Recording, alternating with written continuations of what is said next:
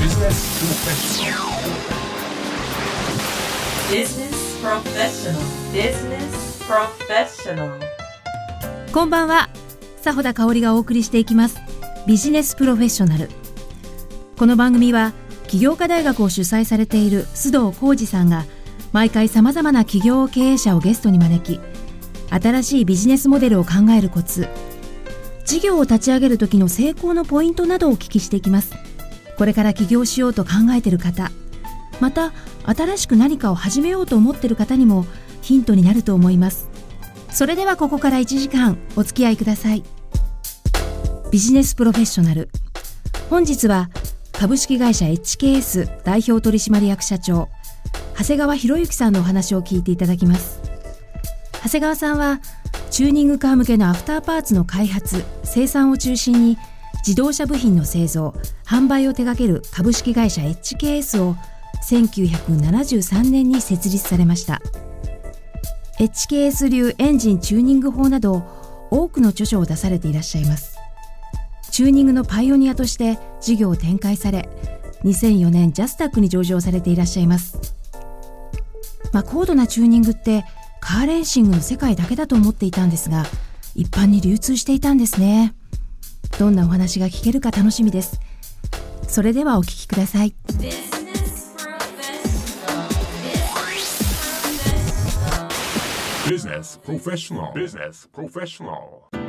須藤浩二です、えー、長谷川さん今日はよろしくお願いします。こんにちは。はい。HKS という会社ですね、えー私も今回のこの対談がですね決まった時にスタッフから聞いてあの実はすごく嬉しかったんですね。学生時代に一通りいろいろいじった方なんで御社のこの飛躍の原動力になっているイニシャル D 漫画、はい。非常に有名なのがありますけど、はい。であの86レビン、はい。ね私は持ってませんでしたけどもやっぱ友人いっぱい持ってて私も一緒になって下級機ターボスーパーチャーつけたりとかしたのがありましたんですね、はい。あの非常に今日の日を楽しみにしておったんですけどもあの長谷川社長の会社はそういうふうなこのチューニングの専門の、えーあの、ベースは、はい。会社の商いのベースは、んやっぱり創業からん。脈々とつ続いてるのは、エンジンをベースにしたチューニングっていうパフォーマンスを上げるっていうことがベースなんですよ。それをベースにしながら、はい。このマフラーからダンパーから、電子パーツからね、当然下級機もありますよ、でも缶もあるクランクもある、ピストンもある、ねね、そういうミッションも最近は、ね作ってますよ、はい。あのドリフトカーの車のやつなんか、ほとんど HKS のミッションですから。そうですよね。うん。あのシーケンシャルミッションであれでないともう強烈にコーナーを横向いてね入れない。ね。それからみんなもうそれを使ってくれる、それを開発してくれたやつをみんなうちの会社の ね、若い社員だよ、まだ32か、ね。今はもう航空機の方までねそう。手掛けられてるんですよね。それはあの創業の時の原点であるエンジンを作ろうというところで、我々の会社の規模に応じた分野からやっていこうということで、今はあのウルトラライトプレーンのエンジンだけど、その前はオートレースのエンジンの富士号っていうのを作ってたんですよ。富士号、うん、でもう富士号って1万台以上作って生産して、オートレースの選手に供給したんですよ。でもう川口オートから船橋オート伊勢崎オート浜松オートねそれから、えー山陽のね、オート山陽オートそれからえー福岡県の飯塚オート全部うちが席巻しちゃったわけだ。あのオートバイの方のレースですそう、ねうん。でそれを鈴木自動車に今度は、あの通産省がそっちにやるって。ね、それでやめて。で今度はウルトラライトプレーンに。航空機のそう航空機、でそれは我々の企業に希望ぐらいに合ってる分野でやらないと、どうしても自動車メーカーオートバイメーカーの大きなところが、もう目つけてバーッと入ってきちゃうから、とてもそんなところと、ね勝負したって意味ないからしかしこれあのビジネスモデルで考えるとですねあのそのチューニングの市場っていうのがそんなに大きいものとは特に創業期の頃、あのあまり考えることできなかったんじゃないかなと思うんですけどもよくこの市場で あの打って勝負に出られたなと思ってですねだって会社スタートした時は3人だもの。3人なんですか？だって何十人からスタートしてるわけじゃなくて、はい。自分が好きなことを作って、それでアピールしてお客が自分の会社にみんな来て、ねあの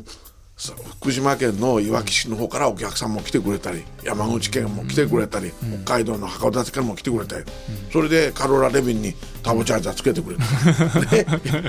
みんなそうやって日本全国に 日本全国でエッジケースの富士山の麓の、そこしかないんだもん。当時あずっと長谷川社長はこれ開発畑だったんですか？開発と製造と、ね一緒にお客さんを応対して、だってまずはか株式会社になったけども、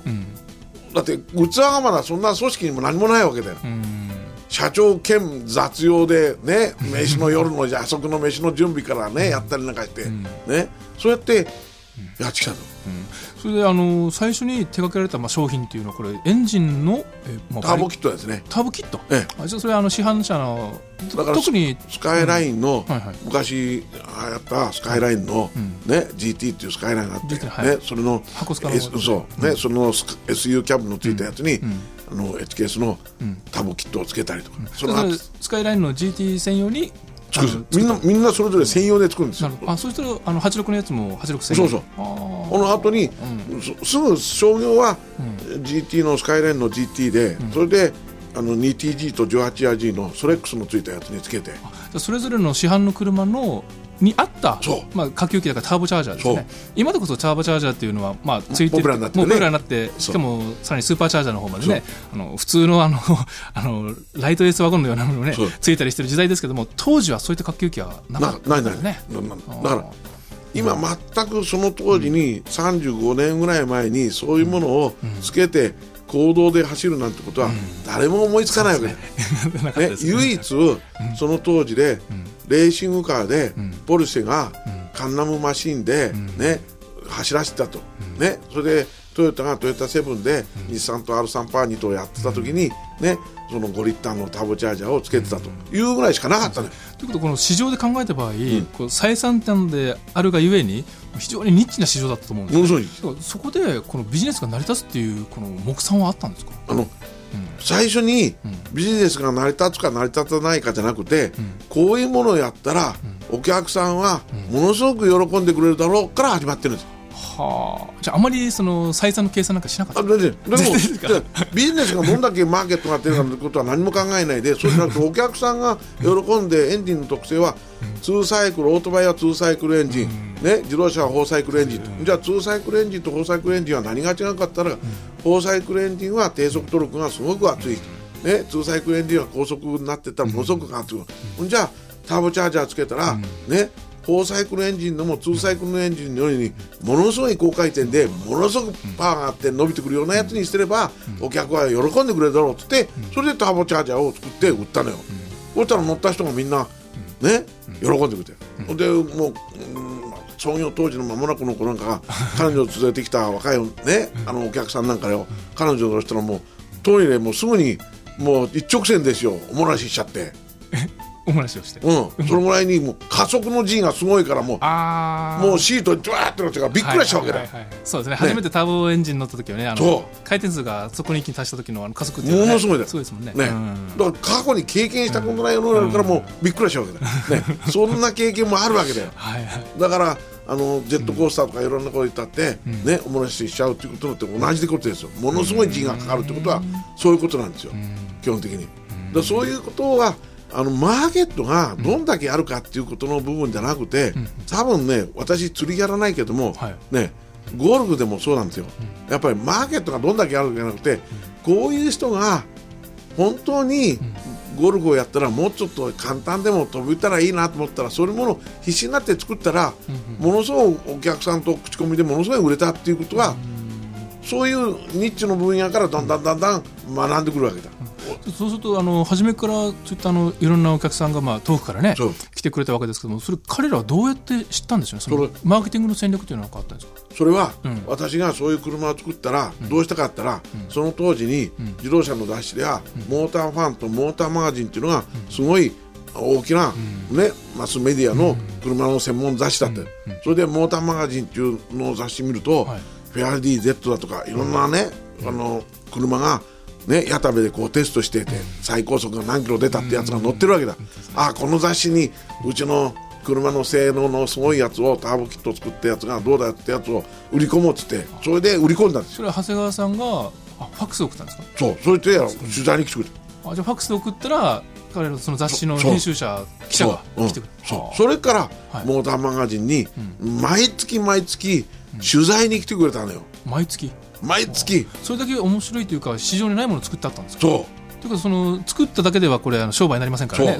いいかにひ広めるかとそういう。ことでそれで、うん。今言ったように、山口県から函館からって車の好きな人が日本全国から1か月以上 HKS に車預けてくるんだから。あそのチューニングのために。そう。彼らは車で、新幹線とか新幹線。そのまま昔はないから。あそうですね。ねないないもんで富士宮の駅まで送るけどもあとはご苦労さんです。ありますまた、いわゆる JR というか国鉄で。そうそう。うね。そうだって。はあ。でまた1か月して国鉄に来て。電話ではい。できましたかどうかっつって、ね、車はもう担保でこっち預かっちゃってるから、ね、ちゃんとやってもうバッチリできましたから、この家大丈夫ですよっつって、お金現金持ってきて現金商売だかあそうね。ら、ね、はあ。それで会社が急にこう売り上げも伸びてなってまあその、えっと自動車専門雑誌に取り上げられたのが大きかったですか？そう。俺はものすごい大きいですよ。ね今言ったように、全国の人に知らしめる力ってすごいじゃないですか、はあ。でそれでその最初は下級機関係ですね。ターボから、スーパーチャージャーも。いやその時はもうターボだけターボだけ。うん。もうターボだけ。それから、ターボの関連商品をどんどん自分たちではい。開発していったの、それやはりあのお客さんからのそういったニーズがあったんですか？いやニュースじゃない。ないんですか？私エンジニアだから。はい私理系で機械工学系だから。ね。次は何を開発しよう性能を上げるために何を開発しようっていうのをどんどん頭の中で考えて。で世の中みんなキャブだったけども電子のコンピューターを自分たちでそれを自由時間にね扱うことも作ろうっつって。それでゼロから始めて。で今ももう世界中で HKS のコンピューターだけは純正のコンピューターいじらなくてもうちでコンピューターで車が走れるようになって自由自在に。BMW でもレクサスでも、多分今度の新しい GTR でも私は会社でやっちゃいますよ、社員とともに。これアイデアでやれそれはあの、えー新しいレクサスのレクサスのうん。チューニングのための商品を作るときですね。そう、ん。もうやってるのなるほど、うん。そういったあの、まあ、最初は下級機関係から始まって、まあ、マフラーとかもねもちろん出てマフラーも、ね、その当時はターボ用のマフラーなんてないじゃん、ないですね、だから自分たちで、自分も溶接してなんかしてみんな作って それで開発したそれも同じようにその雑誌に取り上げていただいそう。てまた全国から。それで今度はいよいよ初めは自分たちのそういう設備なかったから、近場に、ねそういうマフラーを作ってる会社があったもんでそこで頼んでて、はい頼んでたけども、やっぱり意にかなさないもんで、じゃあ自分たちでマフラー作ろうってマフラーの機械買ったりなんかして、それで始めた。あでもそれであの製造の方までそう。始めてはあで今度どんどんどんどん今度お客さんが増えていくと、あのおそらく来てもらうだけじゃ足りないっていうか、うん。だからそうそう。だそれで、うん。今度は自分たちで独自に、はい。そのお客さんの中で修理工場の人たちがお客さん連れてくるじゃん、それでその人たちが乗って帰るじゃん、それでこれはいいからこんな遠くでなくたって俺らの地方で売らせてくれっていう人が出てきたのよ何人か。客さんの中で？お客さんの販売店のその修理工場の人がお客さんを。地域地域の自動車修理工場の。そう。それと、今度は取引をやりましょう。とその会社次に新しい車を、お客さんの車を来てうちで取り付けサービスの訓練と取り付けのノウハウを教えるから、それで代理店を日本全国に求める。はあ。じゃあ最初は本当に直販でもう全部直販。でその次だんだんと増えてきた時にその好きな方の自動車工場の方々にこう、まあ、卸というか代理店っていうのだからその人たちが HKS からキットの商品をそこにあなたのところでね下ろして送ってやるから、それであなたのところでお客さんの車につけてなさいだから次ねこういう車を今度はやつを作ってくれんかああいう車のやつを作ってくれんかってやつがだんだん販売店の人から今度は声が上がってくなるんだね、俺らのお客いるからと、とあっちでもそう言ってるからやっぱり次はこういう車とこういう車とキット貸して売るよっつって創業の時はやってて。だからもうだんだんだんだん増えていったやっぱりあの創業の頃今でもおそらくそうかと思うんですけどもなかなかそこまできめ細かいところまでこのチューニング部品を作ってるメーカーっていうのはないないない。うない。ない。それは何かというと HKS の基本の考え方は、このパッケージングを一番性能のいいようにするためにっていうことがもう創業の時からそうだから。それあのそれなりにいじるとですね、あのお客さんの方はお金もかかっちゃいますかかる。だからかかる人をお客さんにしてるから。あーかからない人は結構ですってもう相手にしないのよ。はあ。でちゃんとそういうふうなまあ市場があったわけですね。いじりたいもっと自分のオリジナルの車にしたいっていう人たちが多多くいたわけですね。あるだよ。は今でもあるだよ。あるんだけども、やり方を、は商材と商流で同じような展開をしちゃってるもんでまずいんだよ。あ同じの展開っていうのは？どこでも誰でもどこでも買えるようにしてるからまずいのよ。それ例えばあのいろいろオートバックスとかありますね。ああいうところで買うのとはまた違うような工夫がもう必要なのだからその次の時代は、もうそういうねしっかり専門店のそういうことにこだわってやってくる、ね。そういう体制のお店にして、そこでお客さんを集客してそこでサービスもこういう楽しみ方をしろっていうふうにしていかないともっと成熟してるから、時代が、車だけじゃないですよ、成熟の度合いはもっともっと進んでるからなるほど。要はあのいろんな人に当てはまるものを作るんじゃなく、そん。唯一一つだけみたいな。だから、ハーレーがなんでホンダとヤマハとかなんかっていうああいうパフォーマンスの、ね、世界一二の会社が、ハーレー・ダビッドソンを、ねもう30年以上も、なんとかアメリカでもやっつけちゃおうやっつけちゃおうって思って、ね、アメリカに大攻勢かけたけども結局潰せなかったわけ、唯一アメリカの文化の中に根付いた活動をしてたハーレーは潰れなかった。でやっぱりそれをバックアップする経営者とか、ね、お金を出す資本家がいたから、じゃあ開発の根底は何かって言ったら、じゃあポルシェに、ね、いろんなエンジニアリングのところをもっとお金で見直しを全部してもらおうとかしてからもうハーレーがぐっと品質も性能も上がったりじゃん。思ったらもう一気ですよ。Business Professional Business Professional. Business Professional. Business Business Professional. Business Prof- Business Professional 部品を作るっていうことだけではなくもう自らがそういったあの自動車メーカーになりたいってあるいはバイクメーカーになりたいっていう思いはなかったんですか？ないね。はなかった。やっぱあくまで部品が良かったんですか？実は、うん。オートバイも作ってナンバーオートレース、うん。ねエンジン、うん。供給しましたよね。うん。でそのオートレースのエンジン作って、ん。オートバイも作ってナンバーも取ったやつがあるんですはい。会社でバーチカルツインの、ね。ね。はい。会社にあるんですよ、でもこの間みんなに社員も見てびっくりしたよ。35周年記念で、ね。でスポーツカーもあるんですよ。あ四輪もあるんですか？4人も。はもうカカプチーノのパーツをたくさん使って、はい。ね、それでウィンドウガラスだとかなんかカプチーノをね、このドアのこういう周りにもカプチーノのパーツを使って、でエンジンと、ね、足回りとかなんかは違うけどボディなんかは、あのユーノスロードスターが、うん出るようなデザインのもうちょっとワイドなね、そういうボディのやつも作って、オープンのね、あのスポーツカーあるんだよ、それは P10 っていうんだけど会社の中でプロジェクト10っていう。の、はい。それで推進して作ってる。だそういうこともやったのよ。やったけど市販は？知らなかったの。しなかったこれはやったら会社はおかしくなっちゃうと。おかしくなると思った？そう。だからこんなものにお金ばっかりつぎ通してもはい。ね、だから結局何でそういうものにジャッジしたかというとうんうん結局ベースのはい。アッセンブリの車になると、必ずユーザーは、よその車アッセンブリと評価するんですよ。あもうその車そのものを作っちゃったら比較される側になっちゃう。もうそうそう、ん。それと例えば、スーパーカーの、ね例えば私があのホンダの S2000 みたいなの作ったとするじゃん、ね。そしてユーノスロードスター、RX8、RX7 と、じゃあ対比した時に、なんで我々が作るような規模で、ね月にね100台とか50台で、ね片っぽは月に500台とか、それで世界中に売るから1000台だと。か、ね、500台でもいろんなパーツのダイハツのコペンのようにいろんなパーツが軽自動車のパーツとなんかを共通でものすごく会社の中で調達して使ってるから量産効果のやつがものすごい安いわけだ、だから15060万とかね180万ぐらいでもコペンが月に500台ずつ使っ作ってても会社としては儲かるわけですよ、宣伝もろくにしなくたっていい販管費も全部抑えて、マニアのそういうことだけ。ど、だからそういうことができるのその車を、車と我々の車を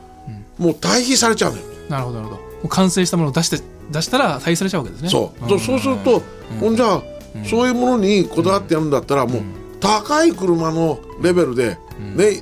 あの1500600万とか、2000万もするっていう車の競争に持っていかない限り商売としては成り立たないんだよ。なるほどなるほど。だからヨーロッパのメーカーがみんな行き詰まって、ね、だってフェラーリだって資金はフィアットから資金援助してもらって立ち直ったでしょ、ジャガーだってなくなっちゃってダメでしょ、ね、ランボルギーニだってそうでしょ？みんなそうです。ね、小さいロータスだってね、実際にはプロトンっていうね、石油会社が資本やってて、あれだっていつまで持つか分からない。もう、ロータスエリジダーエクシーズなんてもう激減だから、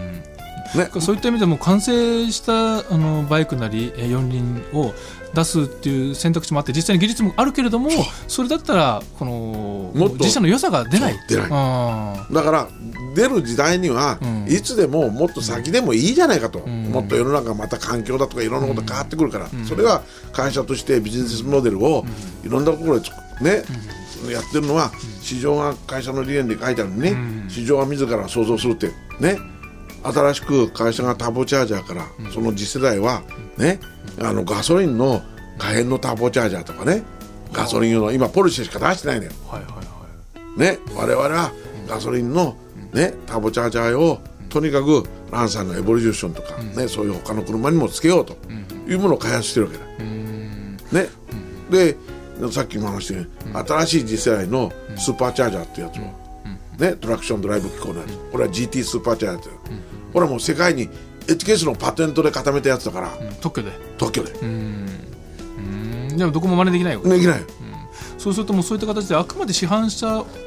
えーまあ、チューニングする。自分のオリジナルのものにしていくためのお手伝いとか、えーそういうふうなニーズを持っているユーザーを満足させるための立ち位置に常にいて。今はベースを、ん。事業会社の事業ベースを、そういうところから、それをアフターマーケットって言うんですよね。ね。そのそ車を買った後のマーケットで言います。そう。ね、それともう一つは、ビフォアマーケットってなんですよ。車買う前ですか？そう。それどういったマーケットですか？メーカーに振り込んで、メーカーで限定車を作るときにつけてもらうんだよ。ああそっか。初めから。はいはいはいはいそうするとメーカーはもうオリジナル限定商品そう。台数何台？そうそう。300台500台1000台とか1500台。って限定商品それとそこへともうよそのメーカーもアクターでつけなくてうちのものが初めから全部ついてるわけ。はあはあはねそれはリアバー少ないよ、でもそういうところの部分がアフターマーケットから実は会社の技術だとか品質だとか、ねデリバリーする体制がそこのところにねあ生きてくるそうするとその市販車の、えーチューニングメーカーに特化しつつも、えーアフター市場のところとそれと実は市販車を開発する段階でも両方をちゃんと抑えにかかってる。はだからそれは会社の戦略で手を打ちしてるから、今マグラは実際にはもう半分半分ですよ、ああそのア新車の段階で、うん、新車アフターと、はい。ねそのビフォーとだからこれがもっとね、ビフォーもアフターも両方今度は国の環境の、ね、形式してって騒音の形式してっていう社会環境の変化によってるからそういう強みを生かして、ね、もっと攻めろというように言ってるうん。なるほど。そうするとあのーそういった中でこの2004年に上場をねされるわけですけども創業当初上場ということを考えていらっしゃる、ええもう考えてなかった。あのその当時だって、ねうん。今みんななんでねこんなタイム内容がなくてなんで上場したのってみんなに言われるんだけど ねね。だけども結局会社が公の会社にしないと、私一代で会社が終わったら、世界中に H ケースを信頼して、チューニングして楽しむっていうことを提供している会社が継続していかなきゃ困るじゃないか。それ創業して何年ぐらいしてそういうふうにお考えが変わられました？私は、あの結婚して、ね、子供はいるけども3人とも娘ですよ。ね。で婿さんもらってどうしても会社を、ね、そういう人に、ね、あの継がせるだ娘にどうしても継がせるだなんていうことは一言も言ってないから。じゃあその会社の永続性というのを考えた時その選択肢としてやはりもう上場っていうのがのがあってそれで優秀な人材をやっぱり会社にね取ろうと。で技術系はね上場してからのやっぱりね世の中の環境がねはい。悪かった。だから技術系は優秀なやつはね残念ながらね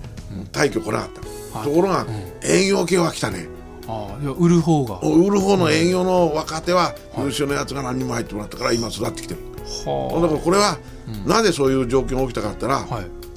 社会状況がそういうになっちゃってる。誰かと、はい技術系の自動車メーカーだとか自動車の部品メーカーが、ものすごく今理工系の人間をもうどこでも大量採用してるじゃん。それやはりあの研究開発で優秀な人が欲しいからっていうそう。それと段階次第ではい。どんどん人が減ってるじゃん。はいはいはい。ね。ほんと急に慌てて取り出したよか。その社内で退職者がたくさん出ちゃうから、ね。補うために補うために。それと今自動車メーカーだかオートバイメーカーとか、ね、環境にいろんなものをやってる会社は全て環境に対応した、ね、商品戦略を展開をしね変えていかないとダメじゃん。そしたらもうそれをね支えるのはもう技術系の人間しかいないんだよ今はますますその理工系の学生っていうのはあのそういった大手メーカーの方に行くもう取られちゃうっていう傾向がますます今も強くなってきちゃってるんですか？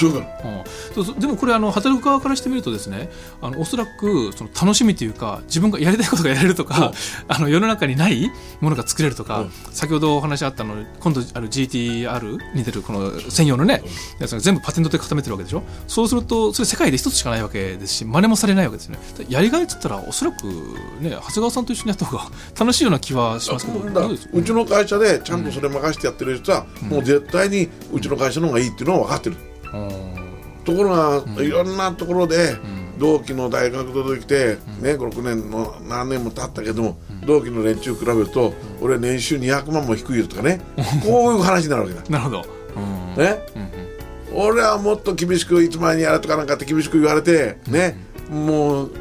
ノイローゼになったいろんなやつもね大メーカーじゃいて、ん。ね、でうちの会社はそういうことの部分は、ある程度任されたらもう自分のね本当に真剣にやってるやつとやってないやつのもう差があるけども、でもそういう点では違いますよ。だから。あの先ほどちょっとお話が出ましたけどもあの新商品の開発してるのはもうこれ現場の若手がほとんどだという。そうですよ。そう。それはもう、あの大卒を出てきてこいつはこういうことができるからって、それでもうそういうのに任してやらせる。大卒いきなりですか？卒業して。そうですよ。だから入って、もう一緒にそういうところで入ってもう、今度は来年のオートサロンで発表する、ねキャンプ2っていう商品なんかは、入社してまだ3年も満たない、はい。ね、若い電子の開発エンジニアが、もうこういうやつを社長自分がどうしてもこうやってやるからってソフトとかなんかを開発して、はい。それエンジンですか？いやそれは電子の制御系の。あ制御系のやつ。そう。あー。そうすると若い人ねそれでまた見て、えーまた社長と若い人と議論して、社長乗ってくださいとか乗ってでいろいろ議論するじゃん。それとまたじゃあそういうとこあるんじゃ直したいねって直してくれてそうやってあるじゃん。そうすると士気がまた上がるだよ。それ入社2年目3年目？そう。普通のあの大手のメーカーの同じ車の研究開発？の部署に行くと入社して2年目3年目というのはどういうふうな仕事をするんですか？通常は。元ねはヤマハとトヨタにいらっしゃったでしょ？まだ、うん。もう現場のある一位ね、もう兵装兵兵隊ですよ。それは。まだ下積みっていう。そう。うん。自分が好きな開開発というのはやらせてもらえ。まだできない。うん。通常大手の研究開発部署に行くと何年ぐらいしてですか？自分がやりたいものをやりたいようにやらせてもらえるその行くまでのプロセスが、はい。その人が評価されるかされないかによって決まってくると。あそういう出世みたいな。やっぱりあいつにやらせれば間違いないなっていうやつは、早くにそういう自分がやりたいところに行けるだよ、あでもそこで社内で競争がまたじゃあ出てきちゃうそうそう。当然やっぱり、どこの世界だって、こいつに任せたら会社の将来が大丈夫かっていうやつを早く上の人は見抜かなきゃしょうがないじゃん。それ当然 HKS でもそういった競争はあるけれどもやっぱ早い段階で任せるっていうのはもう明らかにそうそう。うん。それなんで思い切って任せるっていうのはあのどういった考えからですか？あの怖くないです失敗したりして研究開発費が全部無駄になってしまったとかいう。経営者としてはね怖いだって思いは。ほほうれん草さえやってればほうれん草。ほうれん草で、ん報告連絡そう、ねそれやってれば、うん。その失敗あったって、もうゼロにはならないんだから、またリカバー策を打ちゃいいんだから。でも自分がこういう方向でこういうものを作りたいこういうものを作ろうってジャッジしてる限りは、やっぱりそういう方向に持っていくようにもうしつこくやりますよ。それで彼らに任せててもダメだったら私が裏で動いて、それで今度はこうしろとかなんかって、もうリカバー策をちゃんともう長谷川さん自身がこのアシストしてあげたりとかこのままいくとちょっともしかしたらやばい方向に行く時はもう先頭打ってもうもうそそういうとこはね、それじゃダメじゃないかと、だったらこうしたらいいよって言ったら、うんやっぱりリカバー策自分だって必死になってね、これじゃダメだと思ったら動いてやるさ、そうか。いろんなリカバリーの方法分かってるから思い切って任せることができてるわけですね。だから自分が一から全部やってたら体いくつあって足りないでしょ、だけどもどうしても困ってるとかなんかそういう時にはやっぱりほうれん草から始まって、じゃあ会社として自分が何を応援してやれるかっていうところにやるしかないと。それで今までやってきてますから、だから、今回の GT スーパーチャージャーだって、やっぱり現場行って現場のものを見ながら、それで話聞いたり、紙に書いた報告書だけじゃやっぱりダメなのよ、そのスーパーチャージャー開発したのは大体何歳ぐらいのチームの方々が？まだみんな30代ですよ。はあ。航空機の方も若手が今携わってる？そうそうそうそうそう。航空機は上のリーダーははい。40代だね、リーダーでも40代ですか？そうそうそうはあ若いですね、みんながい。だから会社とすればあの我々の会社って常にね新しいもの新しいものをやらねえかんっつって、今一生懸命で取り組んでるやつでも、この GT スーパーチャージャーっていうのと、でマリン用のスーパーチャージャーをね、うん。これを今年の10月から、ね、このスーパーチャージャーの延長線でですよ。バリエーションが違うスーパーチャージャー、原理同じですからね。原理。あの、こういう遠心コンプレッサーでね、空気を送るわけ。ね、ね。てね。ね下級機うん。でこれがやっぱり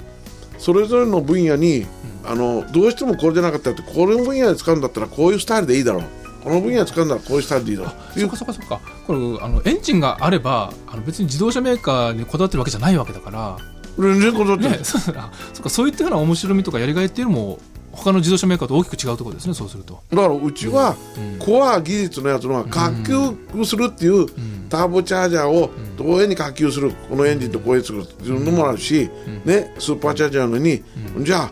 マリンジェットもつけるスーパーチャージャーもあるだろうし、オートバイ用のスーパーチャージャーもあるし、ね、ウルトラライトプレーン用のターボチャージャーもあるけどスーパーチャージャーもあるだろうとか、飛行機用の、そういうのをそれで自動車用のアフターマーケットもあるだろう、いや今度は船のね船外機もあるよ、船外機なんて絶対にターボチャージャーよりかスーパーチャージャーのいいんですよ、なぜかったら低速での火球のあれですか？低速の火球なんていらないから、船外機なんてビューッとポートで行ったってビューッと全開でビューッと目的地まで行ったら、あとはもうそこでねあのトローニングってもうなんていうの、静かにね、それで魚釣ったりとか遊覧だってもうゆっくりやってるのであなたはもうかなりのスピードでずっと走ってるじゃないですか、ね、そうするとスロットル80%とかなんか、ほん。とらそういうところに聞いてない、ところが車みたいに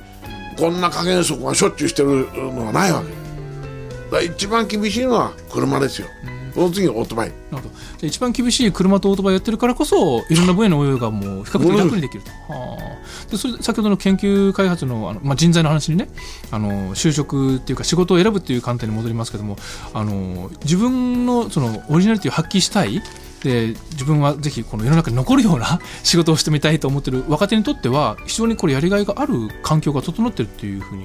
だからやっぱり入って自分の希望通りに第一志望第二志望第三志望ってそれで会社に入ってから1か月間現場研修をいろんな部署やるじゃないですか、それからもう発表会をやらせるんだよ。何の発表ですか？その自分はこういうところでこうだからこういうところでこういう研究やりたいとかああいうことやりたいって入社して最初にいろんな部署をまず一通り見てあそれからその結果自分はここでこれをやりたいという発表をえあそうするとじゃあお前はもうここだっていうふうにいきなり決めつけられるわけじゃないんですか？えーいきなり決めつけちゃうと、うん。自分の希望にいかないからやめちゃうんだよ、はあ。あそれ定を着率を良くするために、はいはいはい。やっぱりそれは会社のやっぱり 作戦で もう面接やるときにねこいつはどうもね自分が面接して何やりたいって言うけどあなたの成績とかなんか見てたらどうもあなたは会社のこういうところでものすごく力発揮していいよとかってもう言葉あるけど誘導尋問で必ずそこにもうこの人は入って研修終わっても必ずここにしようとかね、ええ案はこれにしようとかっていうある程度こう決めとくぜ。それでないと配属決まんねえから、ここの部署で欲しいよって言った時に、ね、生産技術的なものをものすごくやってもらいたいやつもいるし、ね、電子の開発やってもらいたいしもエンジンの開発やってもらいたいしサスペンションやりたいしもマークラーやりたいやつもいるしかね。そうするとみんな聞くわけだよ、で感性に対してどうかって面接で、テストじゃね、まあ、成績も似たようになったらって言ってるそして本人に聞いてそれで貼り付けすると。で最後に会社の方で、ね、どうしようってみんな会社の社長と、あの常務だとかなんかとね総務の担当の部長だと含めてね。それで入社試験やる時だって、3人か4人でこう面接するでしょ、それであいつは取ったらいいか悪いかとかっていうふうにね、みんな A かあの、ね、B か C か D かってこうつけてそれでみんなが全部 A だったらこれ絶対取ろう、ね、で BA が、ね、誰か一人だけであとは BC だ。と言ったらやっぱり社長がちゃんと見ててこの人は A だよって言ったらそれを優先してもらう、でそしてそれを広げてると、そうやってちゃんとしたやつそれで何かって時にやっぱり人を見るのはやっぱり私がやっぱり一番やっぱり人を見る見抜く力はあるんですよ、会社の中で。だからいかにその人たちが社長の目と同じような目で人物をいろいろ見れるかと新人の大卒の目初めて面接する人でも、だそれがもう会社のこう積み重ねになってるんじゃないかと思うね。そういうふうにあの面接っていうのもありつつも本人の希望をちゃんと聞く場も設けててでしかもその希望を聞く前に一通り会社のいろんな部署を見て回るってはあそれすごい配慮ですよね。研修させてね。研修させてね。だから、うん。やっぱりお金かけて取ったやつが1か月2か月で辞めるじゃん配属決めてこんなはずじゃなかったって辞めるっていうのは一番困るから、で会社を定着させるみたいな何するかっていうのは必ず高卒ので高校卒業の地元の女の子でも全部ブラザー制度っつって、先輩が1年間は必ず1年間ずっとつきっきりで指導する。あ面倒見て。はいはい。納涼税ならないように。分かんなかったらすぐこの人来なさいいろんなこと。これブラザー制度。で今度はブラザー制度が、言ったら1年間にその成果をみんな研究発表会で80人か90人ぐらいの前で、ね、土曜日の会社の休みに出て研究発表会やらせて、まあブラザー制度でだから先輩の人もその若い新入社員の高校生も大学院出たやつも大学も同じように研究発表するん。でそこで自分が1年間やってきた成果を発表できる場もあるわけですね。ちゃんとそういったものを作ってると。先ほどのあの入社して仕事を選ぶ時の話ですけどもあの会社としてはこの人はぜひあのこの部署に多分エンジン開発の部署に行きたいと。いうふうに思ってる人材がいろんな部署を見た結果自分は営業に回りたいと。いうふうにこの会社の意図と違うところを希望する場合っていうのは当然ありますよね、そういった場合っていうのはどちらを優先するものですか？まずはね、会社の方で優先しといて、それでこいつどうも営業の方がいいから、営業の方の相手はあなたは合ってるよと、性格が理系で出てきたけども、ね喋り方とかいろんなことも,、言って営業に回したやつもいますよ。ーでどうしてもウルトラライトプレーンやったから、HKS で、ね、飛行機の分野って日大の航空学科から出てきたよと、でも会社としては今候補が欲しいから、あなたはそっち行ってくれって、ね言って、ね、それでやってて。でやっと5年6年経ってやっと、ウルトラライトプレーンの、ねメカニックでそっち機体を持ったりなんかしてね、営業系の航空機の方に。入ってる、アビエーションの関係、でそうやって今あの今にねそっちの方に行けるようになるから頑張れ頑張れって言ってくせや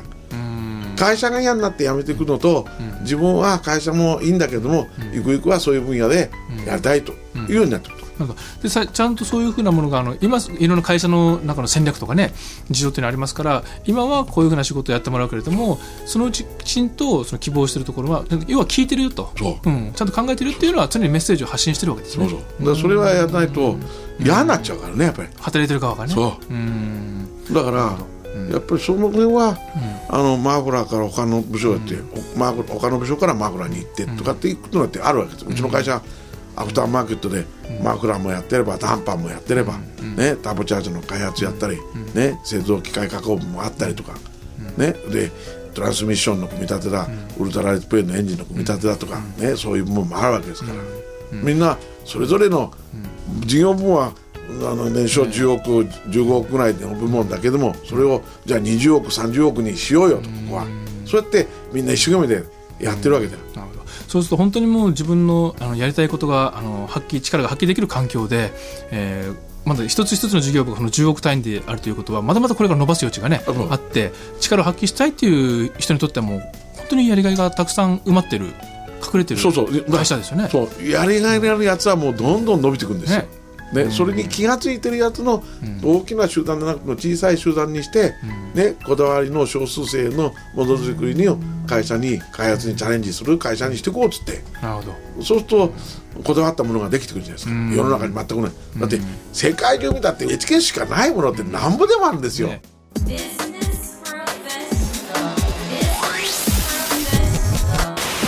Business professional. Business professional. Business professional. Business business professional. Business, prof-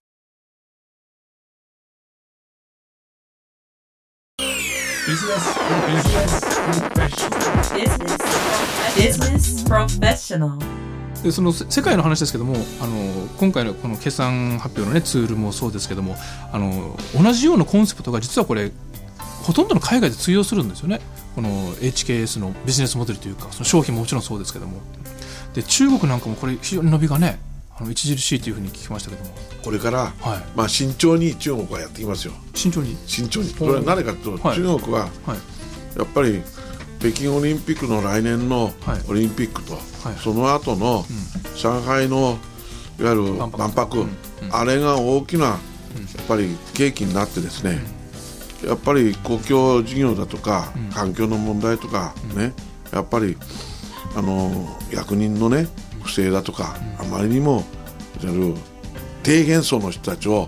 見くびったような政策が多いじゃないですか。ね、だからそこの部分でものすごい大きな反動が来るだろう。となるほど、まあ、そういったいわゆるカントリーリスクを考えながらでもニーズは確実にありますよね、だからそれは確実にもう北京の方から攻めるんじゃなくて、ね、あの香港と、はいね、広州の方の南から攻めていこうっていうのは我々の会社の基本方針ですよ。それは誰かって言ったらあくまでも南の方の香港からの、ね、自由主義の考え方の方との交流の方がずっと、ね、人種がものすごくこれは北京の方はもう観光庁の、ね、もうもう主導ですから、ね、大連行くとちょっと違うけどね非常に日本びいきで日本の会社が1000社ぐらい進出してぐらいだからね。だからあっちの方と全然中国はもう別の国がいくつもあるわけですよ。アジアの他の地区はどうですか？我々今タイに進出して、はい。それでシンガポール、マレーシア、インドネシア、それから次のねそこらはもう一生懸命でやってますよ。そ順調に伸びてます。そう。う。ん。でその次の段階は、インド、ねパキスタン。あインドなんかこれから車のね需要がすごくでところがうん。車のチューニングのマーケットよりか、その前に HKS が開発したバイフュエルっつってガソリンで走ってる車を天然ガスのボンベを後ろに作ってつけてで天然ガスとガソリンと切り替えで自動切り替えでどっちでも走れると、エンジン同じでいいんですか？えはえ、だからその装置を今国内も非常に引き合いが増えて北海道ガス東京ガス大阪ガスいろんなそれがどんどん広がってでそのそのインドとパキスタンなんて何十万台って年間何十万台っていう規模ですからこれから3年後5年後は。だから我々はそれにもう目を向けてやってる。あそうするとその今のいわゆる環境系のものにもうマッチした部品もちゃんと作られててそれはあのエンジンを変える必要なくちょっとそれを取り付けるだけでうちのセットね。ガソリンも、うん。コンピューターとレギュレーターととかそういうセット。それでいちいちそれで排ガスも分析系もちゃんと取って CO2 がガソリンで走るより同じ距離でして20%下がるわけうーんその市場というのは本当にこれからのね車が普及するだろう東南アジアインド大きいですね。ものすごい。ヨーロッパとかアメリカの市場っていうのはどうですか？アメリカのロサンゼルスとかのところで環境の問題で今うちのシステムがこれいけるぞってアメリカ人に話したら、ほんで今調べてる。だから結局何かっていうと世界的に今、もう CO2 の温暖化をなんとか食い止めにゃいかん、だから大型のエンジンで走ってたら CO2 がものすごい出てるから、軽量化と小型エンジンで小型エンジンで効率のいいエンジンとそれで今度は軽いと、ね、それで今度はパワーはどうしても欲しいんだよ。そしたら スーパーチャージャーをそういう時は使えばいいよと、ね、補って小さいエンジンで走ってる時には、皆さんご存知の通りに、2リッタークラスの車で透明をね、60キロ80キロ走ってる時には、何馬力平坦のところで走ってる時には何馬力には使ってるかと15、6馬力とか20馬力以下ですよ、そんな時にね、V6 の3.5リッターだなんだエンジンなんていらないわけですよ、あそっかそっかそっか。そういう時はんうん。1500cc ぐらいのエンジンでたくさんなんですよ、ところが坂道行って、力がないと坂道登っていかないじゃん、ね 1500cc じゃん、ところがその時には2.5リッター以上の力が出るようにスーパーチャージャーとかターボチャージャーで補うと、こういう時代がもっと進んでいきますよ。なるほど。そうするとあのより実利的に、ね、ものを考えるあの欧米の方々とか、うん。これから普及していくあのインドとか中国。はもう初めからそういうふうな考えで要は基本はもう 2000cc くらいでいいよと。だけど必要な時に馬力が出るようなスーパーチャージャーがついてればそれでいいじゃないかっていうのは確かに今後ね広まっていく可能性が高いですね。いやもう 4000cc、5000cc なんていらないっていう話それ誰かというと パッケージングが小さいものでそのそれを補うことができると、車をメーカーも新しい形式の車を開発しなくてもいいわけです。V6 のエンジンをどうしてもやると V8 を乗せねえかんとこんなやぶなことしなくていいのよ、確かに必要ないですもんねあの 4000cc とかでしたよね。だから、ものすごく私は次の実例で我々会社はいつもそういうことやってるんですよ、だからいろんなことを会社はやりすぎちゃってるから今ちょっとやりすぎちゃって将来展望したらもう見直しして もうこういうのはやめようと。あもう絞り込みに入ってる。絞り込みに。それで新しいものにもっと集中しようと、でもこれ業績順調でねあれあのもう100億見えてるでしょ？そう。うん、であの経常利益もねしっかりともう出してもう4億円。そう。あの前期今回この間の決算でね、悪かったけども今期は確実にいけますよ、まあ、それは、さっきのマリン用のスーパーチャージャーもさることながら、ね直下無相場も海外展開してそれは品質を良くして耐久性保証してるから、2年間全くそれ故障しても何かあっても全部保証します。とそうなんですか。そういうだから今はもうお客さんいろんな海外のお客さんも信頼性をいかに高めるかっていう。そうですね。ね。あともう一つその御社のビジネスモデルであの牽引になってるのがその創業の時からのあの雑誌を使ったあの告知ですよね、展開。それが脈々といろんなところで受け継がれてると思うんですけどもあの大ヒットした「イニシャル D」っていうあの漫画ですね、えー香港で実写にもなったんですかね、ああいうふうな展開っていうのも同じようにやっぱり仕掛けられてるんですか？あれはたまたまなんですか？ああたまたまあたまたま。やっぱりあの86なんかはね、はい。HKS は、うん。あのエンジンパーツとか足回りパーツだから、もうものすごくえ86のパーツを作ったんですよ。はいはい。ドライ散布用から何からものすごい、でそれで86はもうみんな HKS のタブチャージャーもあればスーパーチャージャーもあるってみんなそれでもうみんな、うん、86っていうのはトヨタのレビンそう。まあカローラのスポーツタイプですね昔の、うんね。そうですね。そういうなって。で今はドリフトカーも結局 HKS が、なんでアルテッツァで、ね、やるのとかシルビアでやってたよ。それアルテッツァだよ、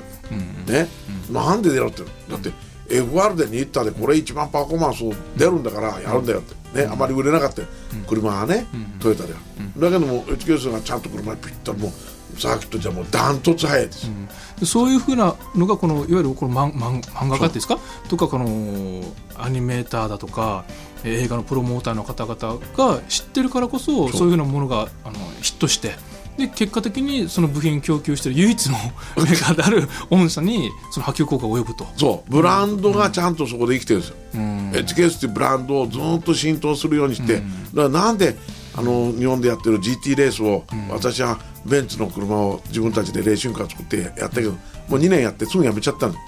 い。なぜ辞めたかったら、自動車メーカー系の日本の自動車メーカー系の意向があまりにも強すぎてるレースじゃ結局どうもダメだよと。ね、結局自分たちがこう確実的にやろうと、そうじゃなくて、ユーザーが見てレース行っても楽しいというようにならない限り、継続がないわけだよ。そうするとあのこの映画とかですねあのアニメあるいは漫画という形でのこのマーケティング的な戦略があっていやそんなの全然ないよ。いやあの今回の うちの会社では。はい。ね、でもしかしそういうふうなものが出た時に、うん。じゃあユーザーがそれ欲しいなと思ってきて唯一のメーカーなわけですよね。うん。それからもう御社に行くしかないわけですよね。うん、だから信頼があるものを作って、あのサービスをするってことによって、やっぱり世界中のいろんなところの人は HKS を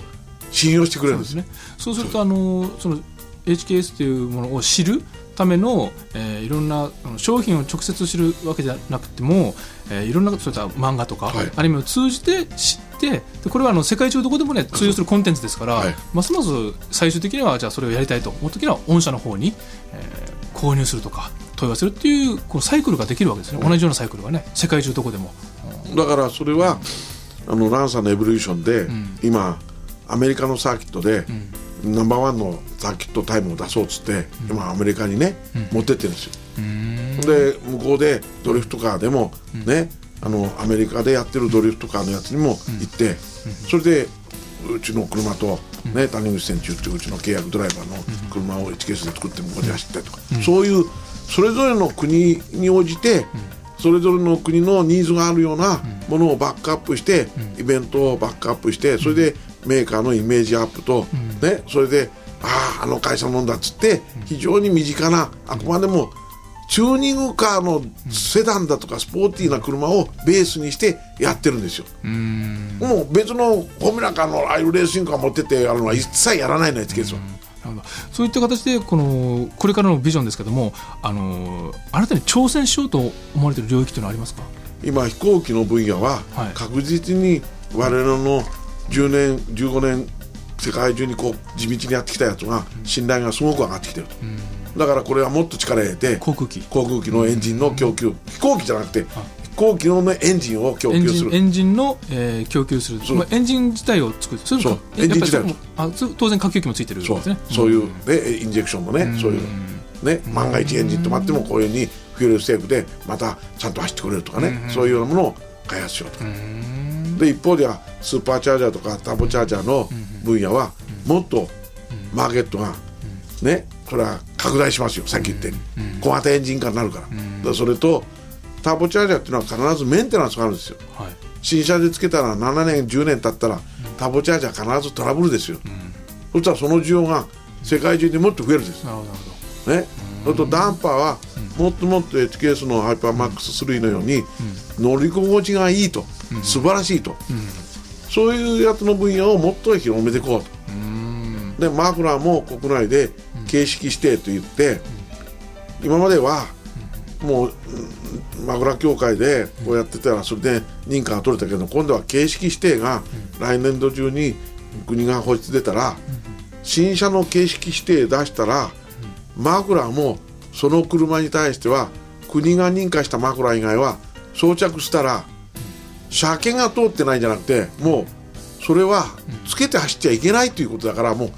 う車検が切れた車で走ってるのと同じなんですよ。ほうんともうすぐそこでもう車没収されちゃうような多分法律になるだろう。ううん。そういった時に HKS は ISO9001 も取って、で環境に優しくてそういうものに対応するメーカーだよっていうのになってくると、もっと需要がお客さんとの販売店との信頼感が上がるから、もっとねこだわったマーケットの拡大に寄与するだろう、うん、あると思いますよまだ、あの環境系の方もねしっかりと抑えてあってね。ね。でそれで環境にも配慮しつつちゃんと馬力も追求するという あの本当に世界に類を見ないようなあの会社だと思いますけども、えー今回のゲストは株式会社 HKS 代表取締役社長でいらっしゃいます、えー長谷川博之さんにお話をお伺いしました、えー長谷川さん今日はありがとうございました。ありがとうございました。Business Professional. Business Professional. Business Professional. いかがでしたでしょうか？ビジネスプロフェッショナル。本日は株式会社 HKS 代表取締役社長長谷川博之さんのお話を聞いていただきました。さて来週は株式会社駐車場総合研究所代表取締役社長大島佑さんのお話を聞いていただきます。どんなお話が聞けるんでしょうか？お楽しみに。ここまでのお相手は佐穂田香織でした。